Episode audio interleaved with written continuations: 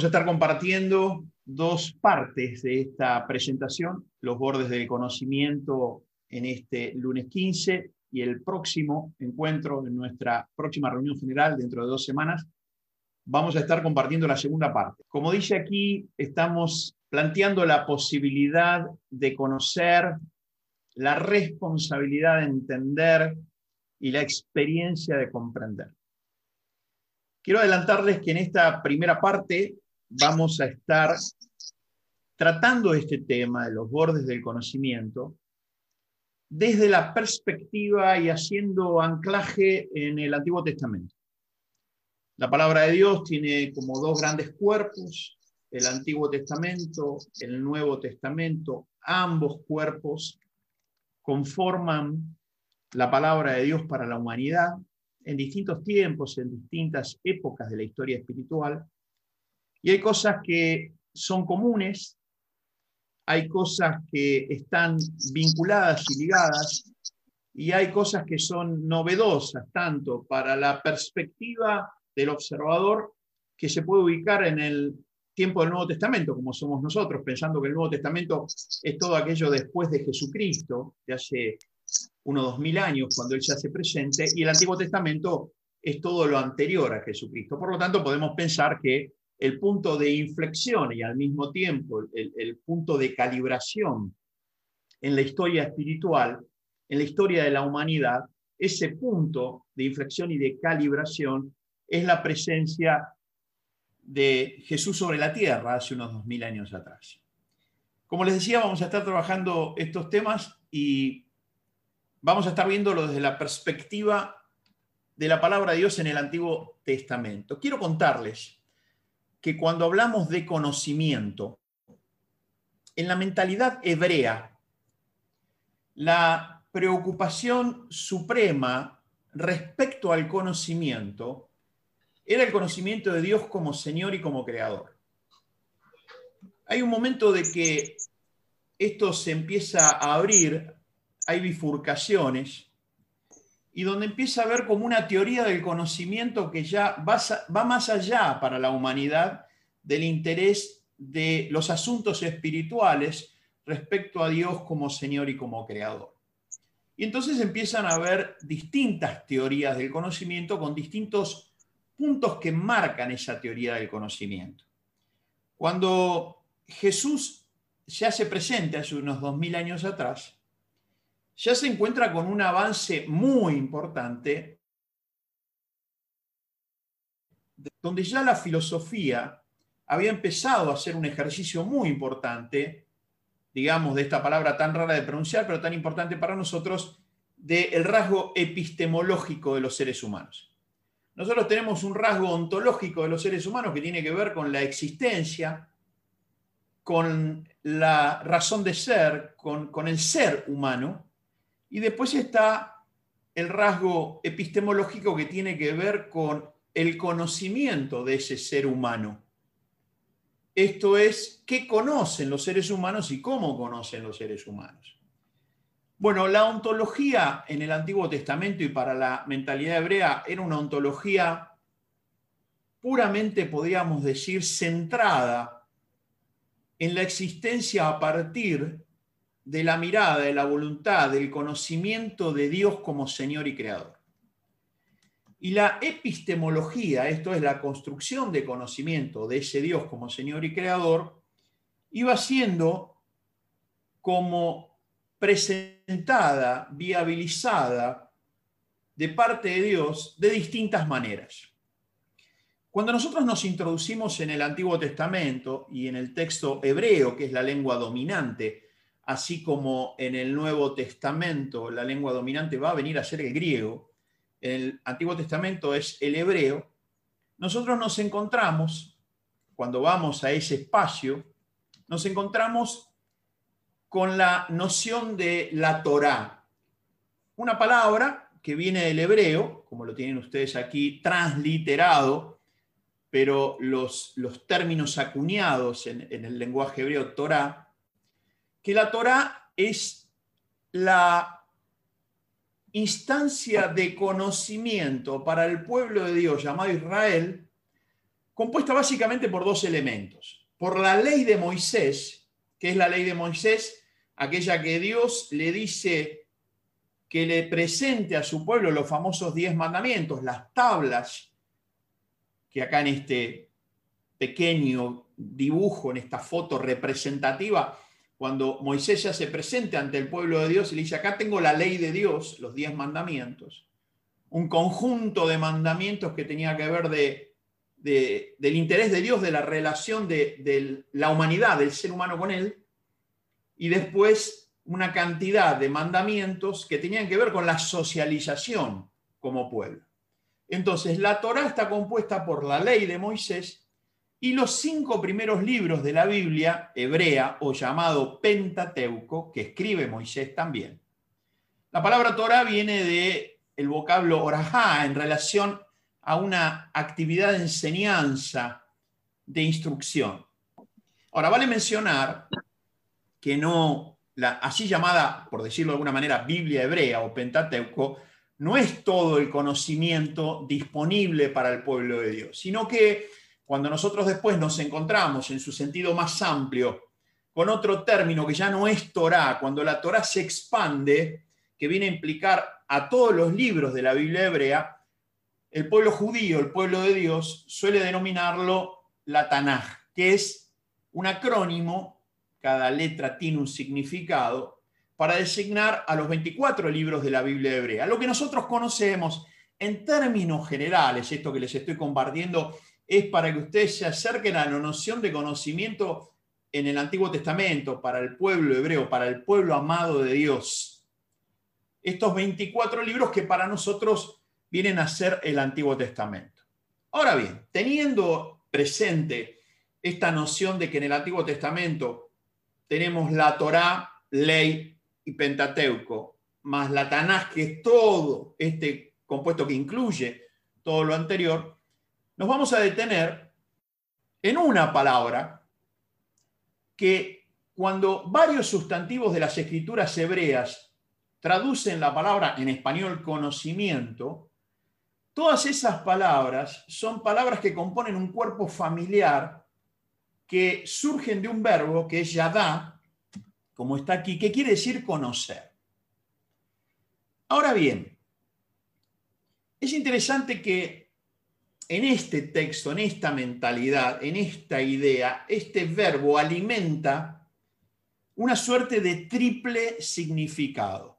Esto es cuando el verbo yadá está en consideración, tiene una especie de acceso desde tres miradas y de tres intereses de la palabra de Dios desde la mirada de Dios respecto a lo que Él quiere y cómo quiere que nosotros conozcamos. En otras palabras, mientras que en la epistemología occidental nosotros nos ocupamos de qué conocemos y, qué, y cómo conocemos, y al qué conocemos nosotros nos referimos a, a argumento, a personas, a situaciones, a experiencias, y después nos preguntamos, ¿y cómo accedemos a ese conocimiento?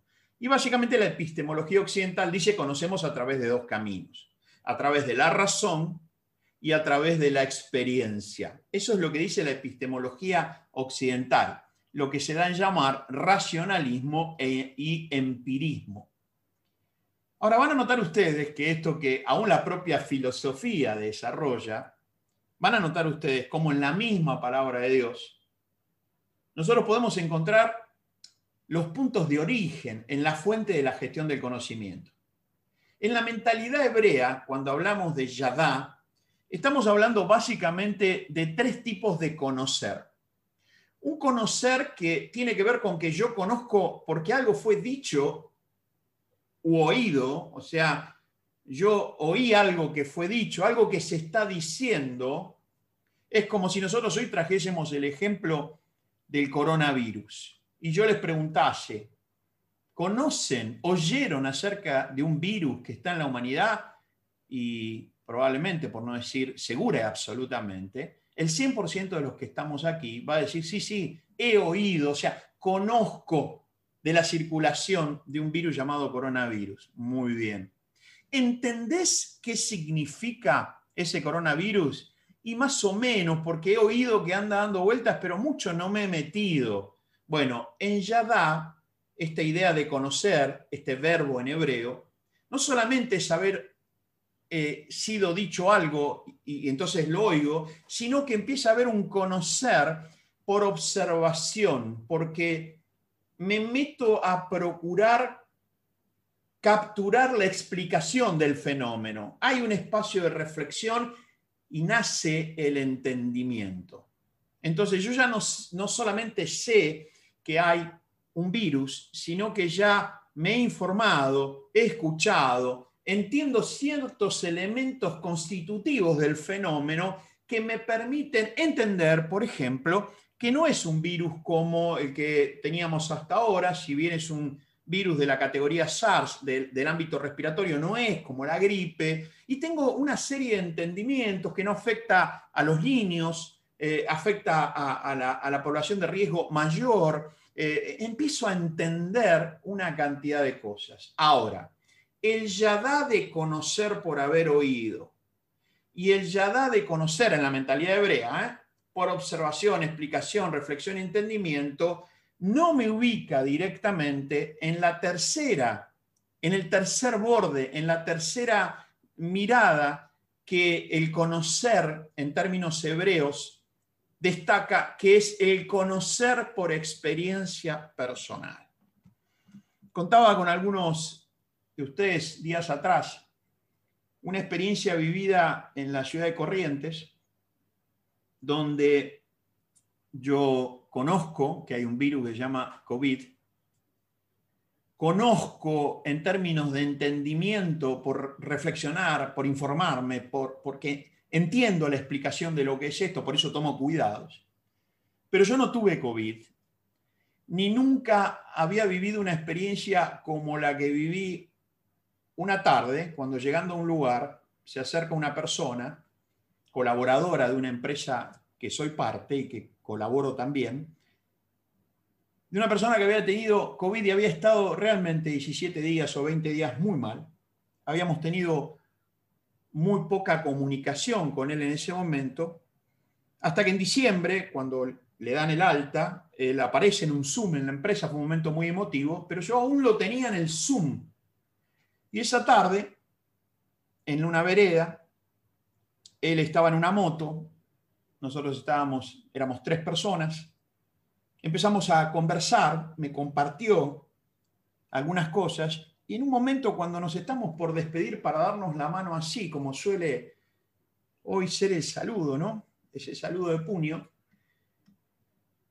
él me mira, estaba con un casco por su moto, eh, un barbijo, y me dice algo así entre lágrimas, algo así como, no tengo las palabras exactas, qué importante sería para mí recibir un abrazo o darnos un abrazo. Entonces nos miramos, yo me acerqué, dije, por supuesto, nos vamos a dar un abrazo. Nos dimos un abrazo muy sentido, muy intenso. Él se desarmó en ese abrazo llorando y me dijo cosas muy personales. Y les puedo asegurar que esa fue la primera vez en el contexto de este coronavirus, después de casi un año, donde yo pude comprender algo más de lo que entendía que conocía. Porque la comprensión, que es lo que va a querer significar el conocer por experiencia personal, en otras palabras, mientras que el conocer ya da por haber sido dicho y oído, tiene que ver con una referencia a esa explicación que un tercero me da y que yo puedo capturar. Esto es porque el otro me hace saber algo y me lo quiere explicar, yo capturo esa explicación, reflexiono, tengo entendimiento, hay una tercera mirada de Yadá que es la comprensión. Y ya no es algo que tenga que ver con el entender que es más cognitivo, mientras que el conocer inicialmente es más auditivo, biológico, el entender ya comienza a aparecer una interpretación de que aquello que oigo yo empiezo a capturar lo que me quieren decir, sino que el comprender es una cuestión puramente, ya no solo cognitiva, sino experiencial. Mientras que el entender se queda en el espacio de lo capturado cognitivamente, la comprensión es una captura cognitiva diferente o es una comprensión por experimentar propiamente lo que estamos viviendo, por ejemplo, con una situación de COVID. Nosotros tenemos en esta oportunidad, en este espacio de palabra y vida, personas que han tenido COVID. Algunas la han pasado más inadvertidamente, otras un poquito más de tensión y otros lo han pasado con algún nivel de, de complicación. Les puedo asegurar que el nivel de comprensión que tiene la persona que vivió esa experiencia es bien diferencia en el yadá del fenómeno que la que podemos tener todos nosotros que no estuvimos. Entonces, lo que quiero compartir con ustedes es que el conocimiento, y nos interesa muchísimo el conocimiento de naturaleza espiritual, el conocimiento de naturaleza espiritual que impacta desde la palabra de Dios en nuestro diario vivir. El entender. Si yo vuelvo a esta placa anterior, noten ustedes que mientras que el conocer es un oír el fenómeno, y en el otro extremo está una comprensión que tiene que ver como esa experiencia personal, el entender es el punto de movimiento entre el conocer y el comprender. Esto es, yo necesito entender. Para eso las reuniones que tenemos generales cada 15 días al abrir las escrituras que busca inicialmente un nivel de acercamiento a la palabra de Dios para poder entender. Pero eso no termina ahí. Ahora, no podríamos llegar a la comprensión si nosotros no tomamos el tiempo de buscar este entendimiento. Veamos por favor en Nehemías capítulo 8 versículos 1 al 3. Capítulo 8, que miren qué interesante lo que dice. Eh, Israel estaba pasando un momento, el pueblo de Dios estaba pasando un momento de gran demanda, de gran estrés. Estaba como descalzado entre lo que ellos estaban viviendo y lo que sabían que podían vivir. Y dice que se juntó todo el pueblo como un solo hombre en la plaza que está delante de la puerta de las aguas y dijeron a Esdras, el escriba, que trajese el libro de la ley de Moisés. ¿Se acuerdan? Torah. O sea, traigan elementos que nos puedan a nosotros enseñar, instruir, a ver si podemos a través del libro de la ley de Moisés, norma de fe y práctica por excelencia para el pueblo de Dios, para Israel, traigan ese libro, a ver si podemos ir al nivel de entendimiento. En otras palabras, nosotros conocemos, miren esto, nosotros conocemos, ya da que hay una ley de Moisés, que hay un libro, que hay una guía, pero necesitamos ahora observar, tomar la explicación de quienes necesitan hacerlo y lo hacen, reflexionar, necesitamos buscar entendimiento.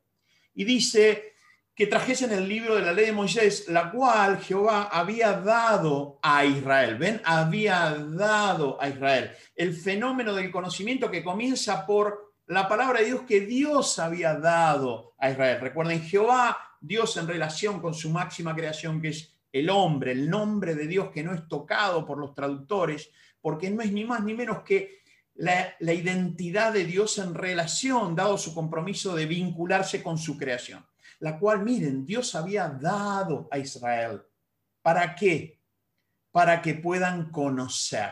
Entonces, ese primer había dado es el primer aspecto del yadá de Dios, del conocimiento de Dios. El elemento al cual acercarse, así como ustedes lo están haciendo hoy, como cada lunes, desde nuestro compromiso como espacio de enseñanza comprometido con una educación cristiana para el desarrollo de una vida plena, nosotros venimos acá y juntos aprendemos desde la palabra de Dios. Pero eso no termina ahí, viene el versículo 2.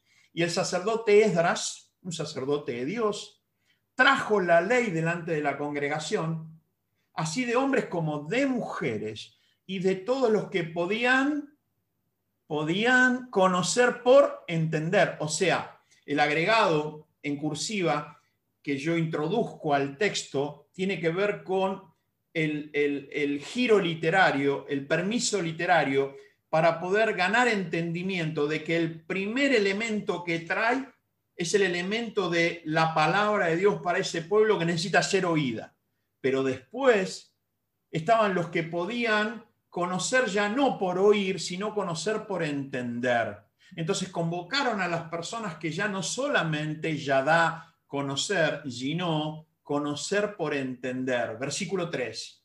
¿Y qué hicieron estos hombres? ¿Qué hizo el escriba? ¿Qué hizo el sacerdote? Y leyó en el libro delante de la plaza que está delante de la puerta de las aguas, desde el alba hasta el mediodía. Miren esto, desde el alba hasta el mediodía. 4 o 5 de la mañana, dependiendo de la época del año, 6, 7 de la mañana, hasta el mediodía, 6, 7 horas compartiendo la palabra de Dios, en presencia de hombres y de mujeres y de todos los que podían entender, y los oídos de todo el pueblo estaban atentos al libro de la ley.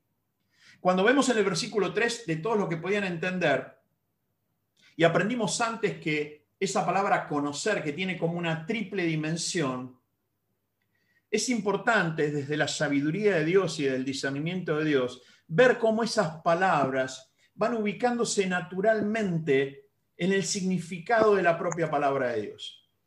Es natural que la primera instancia es donde traen el libro para oír el libro, para oír la ley de Dios para ese pueblo. Un segundo movimiento donde ellos toman tiempo en compartir la palabra de Dios para que ellos vayan unificando ese conocimiento, vinculando las partes y el todo ellos buscaban que la gente entienda, pero también, aún en ese proceso, como puede pasar con vos esta noche, que no solo estás oyendo, sino que estás pudiendo unir partes, poder entender, pero también, dado especialmente, no solo tu tarea personal y la mía, sino la propia tarea del autor del libro, que se puede ir ganando hasta espacios de comprensión, especialmente cognitiva, para después ganar la comprensión práctica.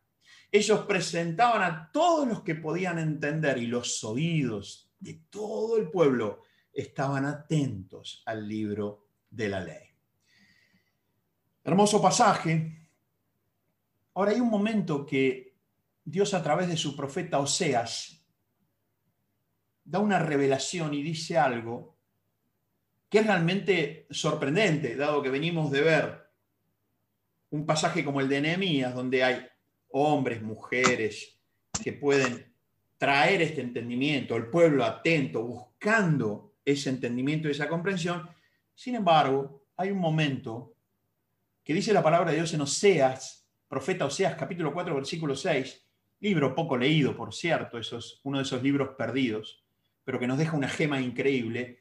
Dice, mi pueblo, dice Dios a través del profeta, una de las maneras que Dios daba a conocer su voluntad, su corazón a través de los hombres que hablaban en nombre de él, profetas. Entonces le dice, Oseas, decile a mi pueblo que la razón de la destrucción, esto es de la falta de prosperidad, de los temas que hay como sociedad, mi pueblo fue destruido porque le faltó conocimiento. Uno podría pensar inicialmente que la falta de conocimiento era que ignoraban si yo llego a esa conclusión, voy a estar diciendo que lo que ellos no tenían era ni el libro, ni lo habían oído, ignoraban.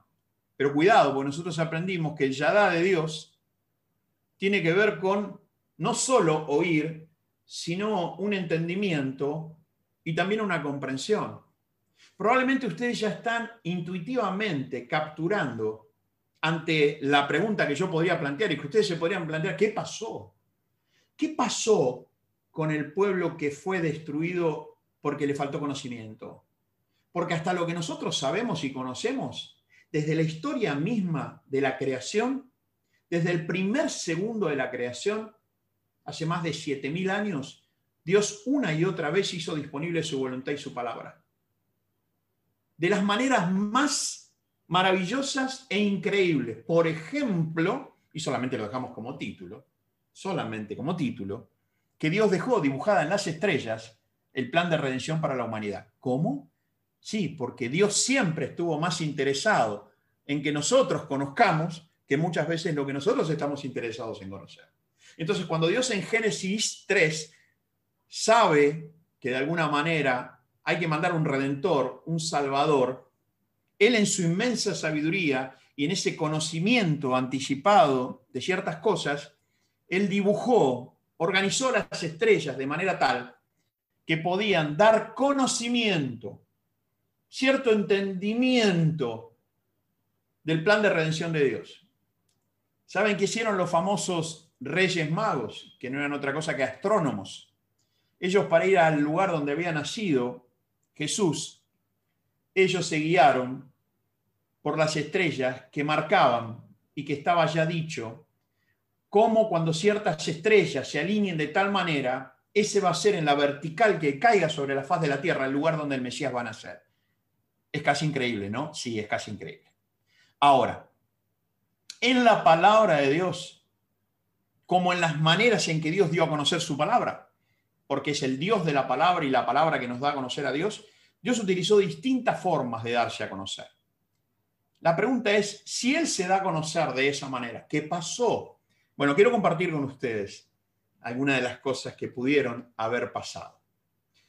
Mi pueblo fue destruido porque faltó conocimiento. Y la pregunta que yo me hago es, ¿faltó conocimiento en qué? ¿En la disponibilidad de la primera parte de esa triple dimensión? No, eso estuvo siempre disponible. Entonces, pareciera ser que la falta de conocimiento tiene que ver con, primero, no llegar a conocer al entender. En otras palabras, no llegar a tener el entendimiento necesario. Esto es, la palabra está disponible, pero no está la vocación, la atención. ¿Vieron lo que decíamos en Nehemías? De que el pueblo estuvo atento como si fueran uno. Bueno, probablemente, así como en ese lugar nos muestra la fortaleza, probablemente la falta de entendimiento tenga que ver con una actitud diferente a la que acabamos de ver en Nehemías. Si me acompañan a ver, por ejemplo, en Isaías 44, 18, dice Isaías, otro profeta de Dios, los profetas hablaban en nombre de Dios, hacían conocer el sentir de Dios para el momento, el corazón. Dice Isaías, no saben ni entienden porque cerrados están sus ojos para no ver y su corazón para no entender. No es que la palabra de Dios no estaba disponible, el mismo profeta, quien habla por Dios, en nombre de Dios, estaba dando a conocer su palabra. Sin embargo, ¿qué dice el profeta? Tenemos un tema. Los ojos están cerrados. Es como si yo mirase para otro lado o cerrase mis ojos ante lo que vos me querés decir. Y mi corazón endurecido en mi razón. Entonces, hay un primer tema que el entendimiento nos empieza a mostrar la palabra de Dios, de un pueblo que se cerraba en sí mismo, que cerraba sus ojos, que en vez de levantar los ojos al cielo para ver de dónde venía la respuesta, mantenía los ojos en la tierra, que era el lugar donde estaban los problemas. Dios una y otra vez diciendo, dejen de poner sus ojos en la tierra donde están los problemas y pongan los ojos en el cielo donde yo voy a darles la solución. Sin embargo, esta actitud hacía que ni siquiera podían lograr esa captura, llamemos cognitiva, de pensamiento, de capturar la explicación. En Jeremías, capítulo 2, 13, dice, dos males ha hecho mi pueblo lo dice Dios a través del profeta Jeremías, casi con lamento. Dos males ha hecho mi pueblo. Me dejaron a mí, ¿ven? En vez de mantener los ojos en el cielo, de donde viene la solución, empezamos a poner los ojos en la tierra, donde se generan los problemas. Dios desea que nosotros caminemos en nuestras alturas, ¿se acuerdan? Él lo va a acompañar y Él va a fortalecernos y acompañarnos en los problemas que significa y las contingencias que significa vivir y convivir. Pero siempre con los ojos donde está la respuesta, la solución. Porque dos males ha hecho mi pueblo, me dejaron a mí, fuente de agua viva. Cierren por un momento sus ojos, por favor, imagínense caminando por algún lugar de la hermosa República Argentina, donde a través de esas montañas brota esa agua mineral pura, y brota, y brota, y brota, y no deja de brotar una fuente de agua viva. Y dice, me dejaron a mí, fuente de agua viva. ¿Y qué hicieron? Cavaron para sí cisternas, tanques, ¿vieron los tanques de agua? Con una cantidad limitada. Y aparte eran tanques o cisternas, haciendo referencia a muchas veces los modelos mentales que tenemos, donde nosotros organizamos en nuestra infraestructura de pensamiento, de toma de decisiones, de razones, nuestro esquema, y después nos terminamos dando cuenta que ese esquema no nos termina de alcanzar, que es necesario pero no suficiente. Y ni hablar cuando nos damos cuenta que ciertos esquemas pierden agua, ciertas cisternas y ciertos tanques pierden agua. Dios siempre va a apoyarte y te va a acompañar y lo va a hacer conmigo cuando tengamos el deseo, el anhelo de hacer esa organización. Ahora, su voz detrás nos dice, no te olvides de mí, teneme presente, yo soy fuente de agua viva. Entonces, empezaron a tener algún inconveniente de entendimiento porque se endurecieron internamente, cerraron sus ojos y armaron su propia estructura filosófica, su propia estructura de pensamiento, su propia epistemología de vida, que es hermoso hacerlo. A mí me encanta, amo, paso horas y tiempo pensando y reflexionando. El gran compromiso es hacerlo sin desconectarnos de la fuente de agua viva. Muchas veces nos dicen, no solo a mí, a otras personas que en ciertos espacios de formación, de entrenamiento, de capacitación, dice, ¿en qué momento ustedes pensaron esto? ¿De dónde lo sacaron? Nosotros nunca le vamos a decir lo que sí estoy compartiendo con ustedes. Lo importante es que en nuestro interior sepamos que hay un nexo indivisible entre lo que nosotros podemos producir y la inspiración, la guía, esa conexión con la fuente de agua viva. Faltó conocimiento, dice Oseas. Mi pueblo fue carente de bendición. Es más, fue afectado, fue destruido porque faltó conocimiento. En el entendimiento y en especial también por no llegar al conocimiento por experimentación. Y esto es lo que les quiero compartir, que es la noción de comprensión.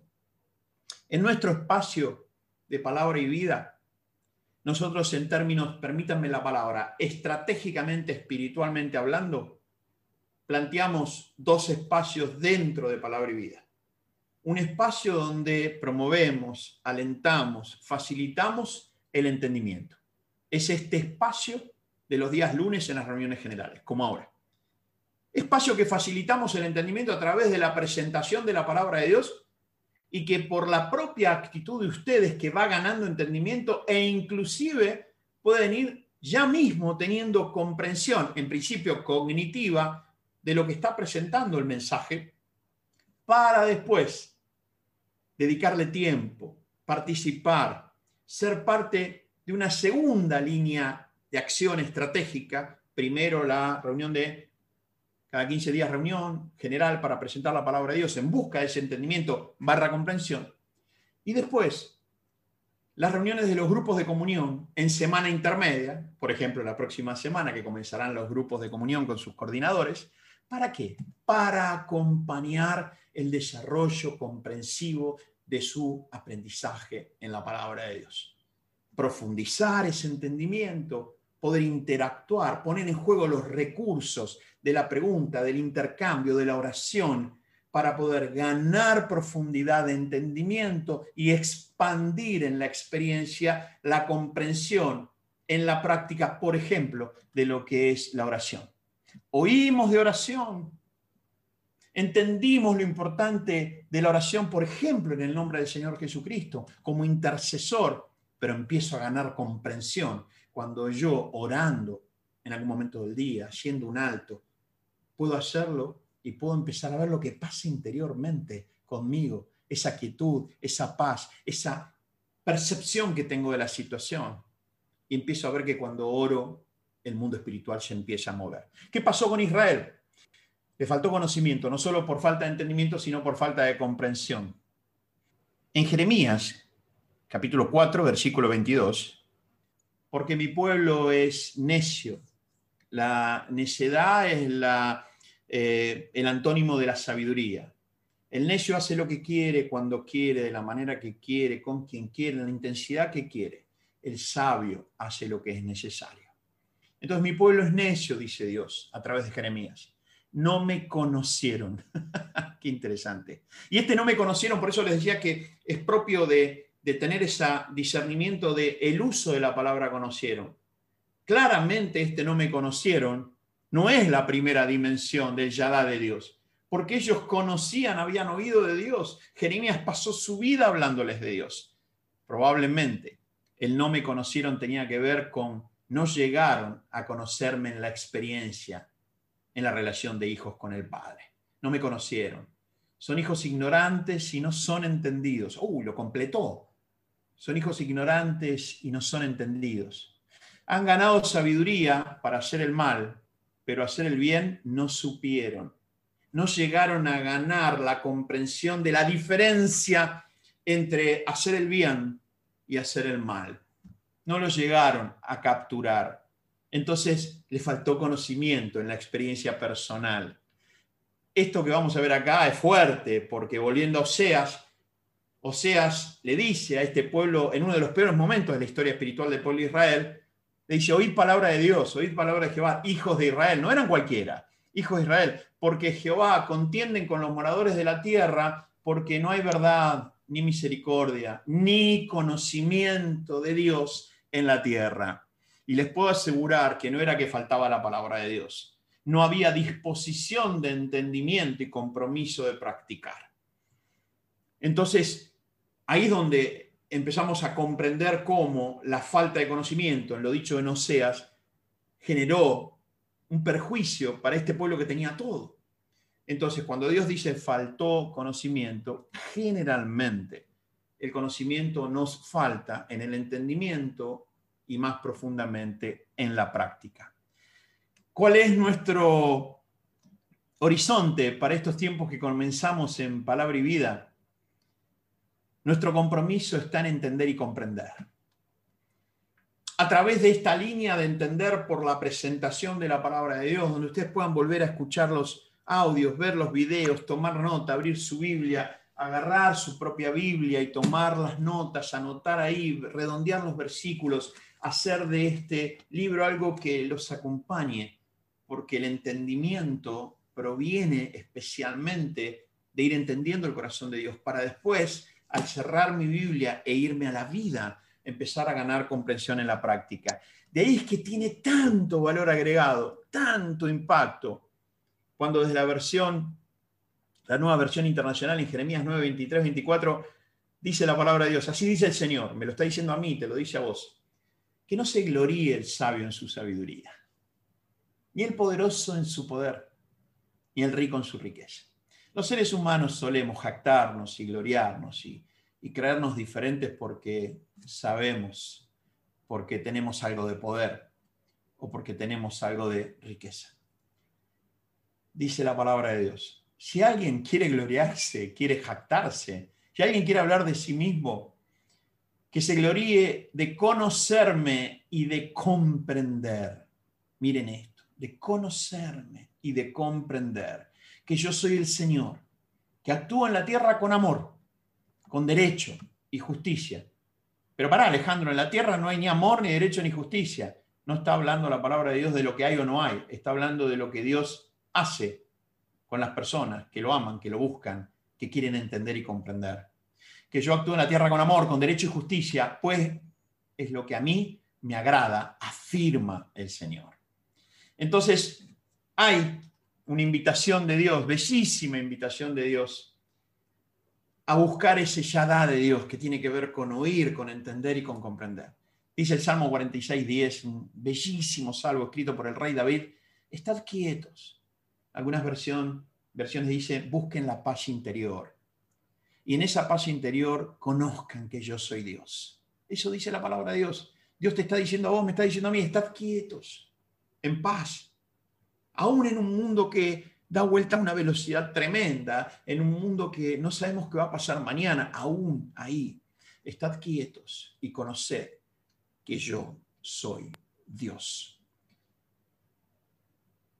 Dos líneas que te invitamos, que invitamos a las personas en este espacio no denominacional abierto que es palabra y vida. La línea que tiene que ver con la exposición de la palabra de Dios. Dice el Salmo 119, 130, la exposición de tus palabras alumbra, hace entender a los simples. La palabra en el texto hebreo simples es la palabra sencillo y humilde de corazón. Es como esa tierra que se abre ante la caída de la lluvia para después producir fruto. La exposición de tus palabras alumbra, hace entender a los simples, a los simples, entender la exposición de alguien, pudiendo conectar partes y todo. Nosotros estamos comprometidos a presentar la palabra de Dios para que haya ese entendimiento. Pero no solo ese entendimiento, sino también la comprensión. Hubo un ministro de Dios, músico, en el Antiguo Testamento, del pueblo de Dios, llamado Asaf. Un hermoso ministro, un hermoso ministro de alabanza, un hombre tremendo. Y en algún momento se distrajo y empezó a poner los ojos en la tierra antes de seguir con los ojos en el cielo. Y empezó a preocuparse por aquellos que prosperaban y que hacían sus grandes negocios y que tenían esas riquezas. Y lo peor, lo que más los secaba por dentro, es decir, ¿cómo puede ser que son personas que tienen todo esto y son corruptas y hacen mal y engañan? No puede ser como yo que dedico mi vida a esto, que, que, sirvo, y cómo, cómo puede ser. Y entonces él comienza a querer encontrar una explicación afuera, en vez de buscar ese entendimiento que provenga de Dios mismo. Entonces, ¿qué hace? Cava su propia cisterna, su propia teoría de lo que está pasando en el mundo y quiere arreglar el mundo. Y llega un momento que dice el texto que él se sintió totalmente frustrado y decepcionado, porque cuanto más insistía en la búsqueda de esa explicación, más se expandía el accionar de aquellas personas que hacían todo al revés. Y él buscó entender y quiso entender por qué esto era así y estaba atrapado. Y en un momento, ese maravilloso hombre llamado Asaf, dice en el Salmo 73, 16, 7, traté de comprender esto, o sea, traté de ver cómo esto, conjugarlo en mi vida. No, ya no solo me alcanzó querer entender, quise comprender por qué las cosas eran así, pero me fue muy difícil. Solo cuando entré en el santuario de Dios, el santuario tiene que ver con ese espacio de intimidad, no tiene que ver con un lugar físico. Es el lugar donde vos te encontrás con Dios en la intimidad de tu corazón y no solo buscas el entendimiento de una situación, conforme a lo que Dios pueda trabajar en tu corazón, no la explicación, sino el entendimiento y también cierta comprensión. Solo cuando entré en el santuario de Dios, comprendí a dónde van ellos a parar. Cuando él se dio cuenta que la cosa no era por entender qué estaban haciendo y cómo tenían estos resultados, sino comprendió el fin, la cosecha de esa siembra, él pudo volver en sí y pudo volver a recuperar en su interior ese estar quieto, esa quietud interior. Para terminar diciéndole, te pedí Dios que me saques adelante y lo hiciste. Y me estiraste tu mano, tomaste tu mano, mi mano con tu mano, y pudiste asistirme para salir de esa situación. Logró la comprensión no solo el entender cierta exposición de alguien, pudiendo conectar partes y todo. Él entendía muchas cosas de la palabra de Dios. Era un ministro, pero no llegaba a comprender. Entonces, cuando recién pudo volver a Dios, él pudo empezar a vivir una comprensión diferente. El comprender al pensar o al vivir por nosotros mismos. Es pasar del entender al comprender cuando empezamos a pensar, a darnos cuenta, a reconocer o a vivir por nosotros mismos, apropiándonos de aquello conocido y de aquello entendido.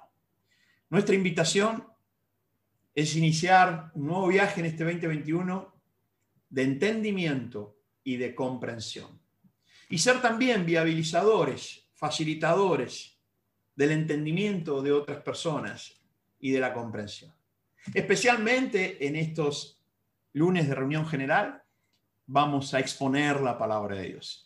Y después, a través de su propio deseo, de su propio compromiso, de su propia participación, entre ustedes y guiados por facilitadores, por servidores, por coordinadores en los grupos de comunión, profundizar la comprensión. La vida espiritual no tiene sentido por el solamente oír, no tiene sentido por el solamente entender, si el oír y el entender no me llevan a una comprensión. Y todo esto, absolutamente todo esto, lo podemos alcanzar gracias a la palabra de Dios que está disponible para cada uno de nosotros.